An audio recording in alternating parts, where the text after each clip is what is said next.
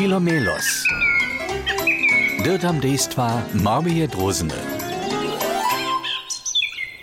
Hej, Džeda je naš Filomelos. Bi je v Neško leži jenič se kobuk. Ne da vun doma?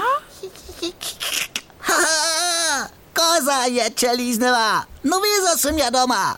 Smim predstavić, tole je moj najnovši ja sam skowany kłobuk. Aha, a zwodkę kłobuk masz? Ach, to wun mi nie przeradził. Czy wun je?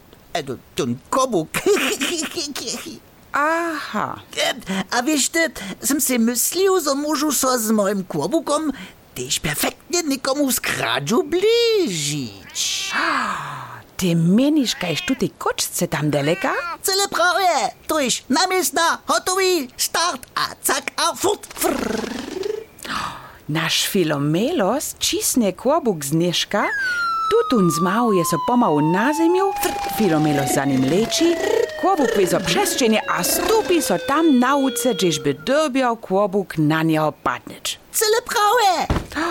A to so vezo tež poradži, netko sedzi nasz Filomelos pod kłobukom.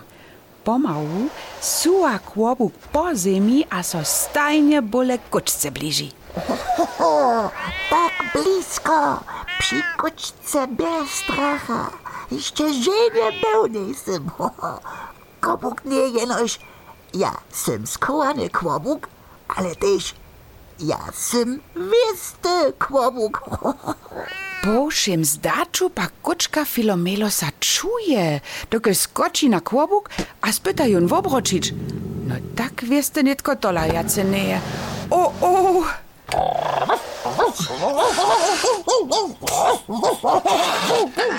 O, wow! Takle dere może nasz Filomelos psa napodobnić. Za kuczku by to przewiele. Ona czekne kajż wysk. A je, a furtne. Ale jeli by so kočce radziło kłobuk obročić, bydre bote by było. Ty masz husto dy jace zboża hacz rozuma. Hej, hej, a drudy, nitko, mam ja samo kocie zbożo. Miau, kocie zbożo. Ja, ja jako ptaczk, kocie zbożo, to je budne. Trudy są tutaj słowa tych ludzi za nas taczku jara spodziewne. Kocie zbożo.